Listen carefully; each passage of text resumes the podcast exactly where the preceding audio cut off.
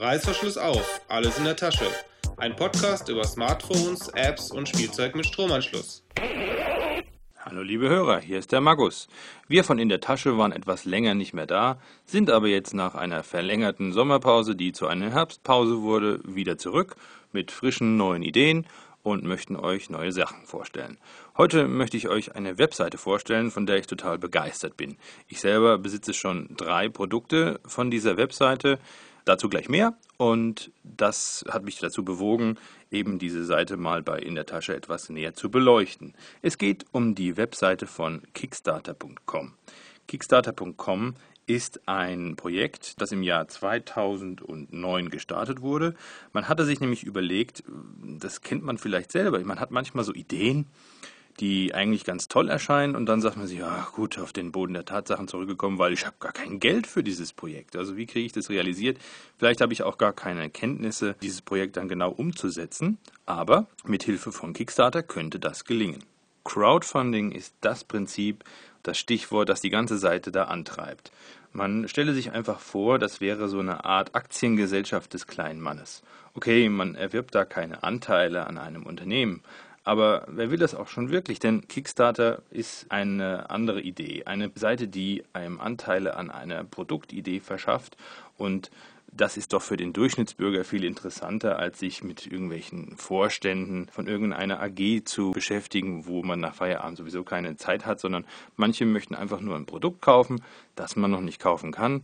Und diese Produkte könnten zum Beispiel mit Kickstarter zustande kommen. Stellen wir uns einfach mal vor, ich wäre nicht der Magus, sondern ein gewisser Herr Dan Provost und einer der beiden Gründer einer Produktidee. Ich hätte die Idee, eine Kamerahalterung zu bauen, die aus dem iPhone 4 oder dem iPhone 4S die Möglichkeit verschafft, dass man darauf dieses iPhone auf ein Stativ für eine Kamera schrauben kann.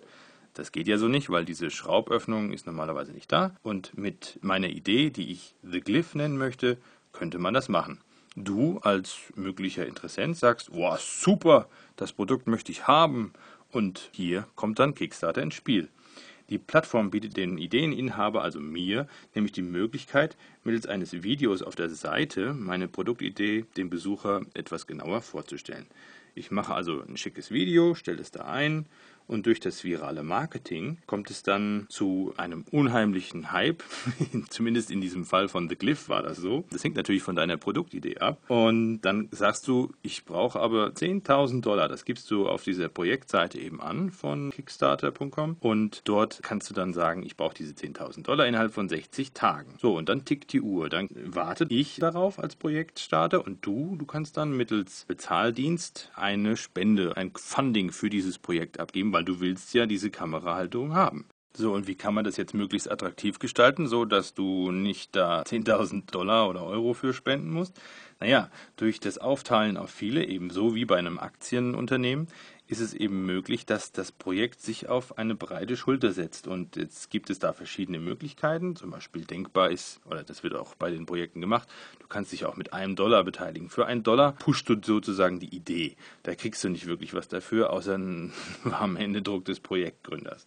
Aber wenn du zum Beispiel im Falle von The Glyph gesagt hättest, ich spende 50 Dollar oder 10 Dollar, dann hättest du, sagen wir, für 10 Dollar ein Glyph bekommen. Und für 50 Dollar hättest du vielleicht den vergoldeten Glyph Glyph bekommen oder die Special Edition in Rot. Und dann hättest du auch 100 Dollar oder 500 Dollar spenden können. Also da ist alles vorstellbar. Bis zum Abendessen mit dem Projektgründer, wenn man drauf stünde. Das ist natürlich nicht jedermanns Sache, aber sowas wäre da möglich. Zum Beispiel gibt es auch Info-E-Mails, wo man sagt, das Projekt ist jetzt so und so weit. Und man kann halt sehen, wie sein Baby da wächst, wenn man sich damit beteiligen möchte. Seine Spende, also sein Funding, gibt man über ein Amazon Payment ab.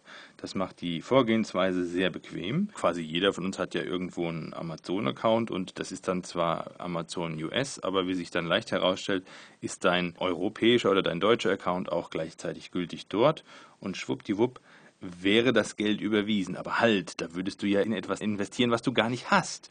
Und genau hier kommt die Sicherheit dann wieder ins Spiel. Erst wenn das Projekt diese 10.000 Dollar in dem Fall zusammen hat, wird Amazon das Geld von deinem Konto abziehen und dem Projektgruppenleiter da zukommen lassen, damit er sein Projekt dann auch wirklich vorantreiben kann. Gehen wir mal davon aus, die 10.000 Dollar sind zusammengekommen, dann kann ich das Geld überwiesen bekommen als Projektinhaber und dann muss ich mich ins Zeug legen und euch dieses Projekt quasi dann auch zuschicken irgendwann. Man kann über Kickstarter aber nicht nur Dinge finanzieren, sondern man kann auch Kunst quasi finanzieren. Das ist durchaus auch gängig. Man kann sich da an Filmproduktionen beteiligen, an Büchern, an Musik, also weg von den großen Labels zum Beispiel, oder eben wie in meinem Fall tatsächlich an einem Ding, an diesem The Glyph. Alles das ist vorstellbar.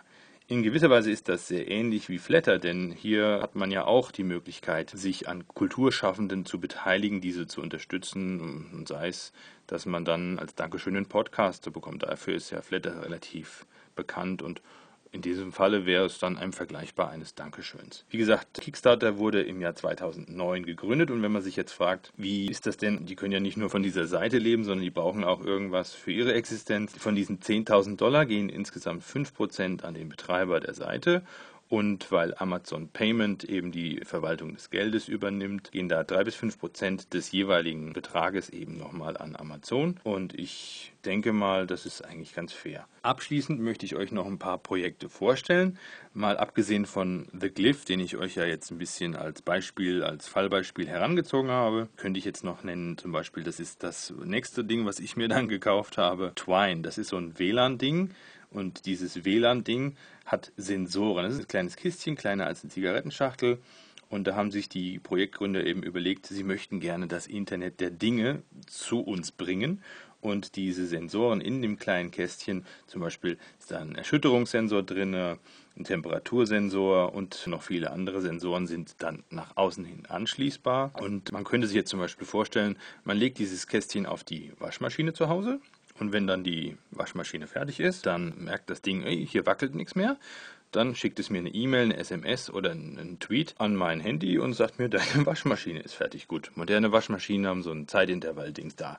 Da braucht man das nicht. Aber das ist ja nur eine Idee. Ich zum Beispiel könnte mir auch vorstellen, stell dir einfach den Wecker ganz normal, aber wenn es nachts gefriert oder eine bestimmte Temperatur fällt, dann sagt mir eben dieses Ding per E-Mail, piep, hier, du musst früher aufstehen, weil es kalt ist. Ja, das wäre The Twine gewesen. Und dann habe ich noch eine Tastatur entdeckt, an der ich mich auch beteiligt habe.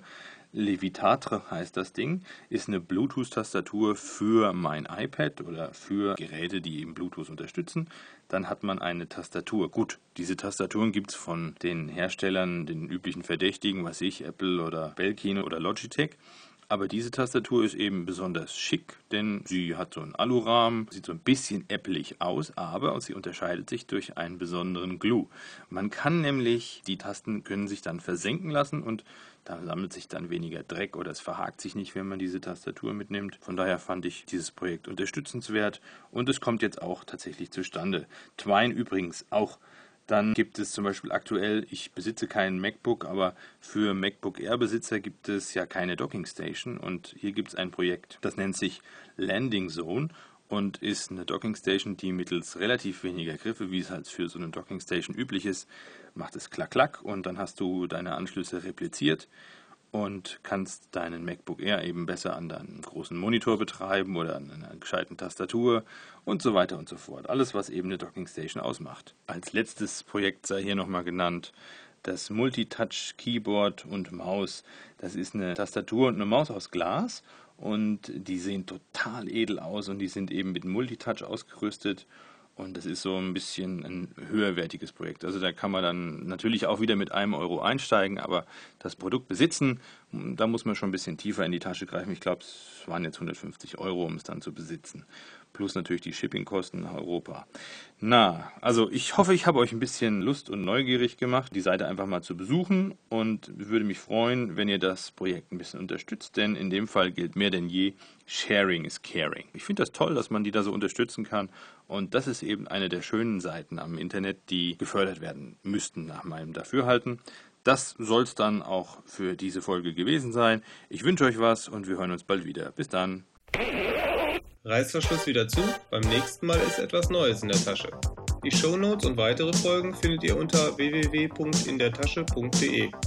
Anregungen, Kritik und Fragen könnt ihr uns per Mail an mail.indertasche.de schicken oder ihr sprecht auf unseren Anrufverantworter unter 02131 4052 3 mal die 9. Vielen Dank fürs Zuhören und nicht vergessen, wenn es euch gefallen hat, würden wir uns über Werbung für uns und Spenden an uns sehr freuen.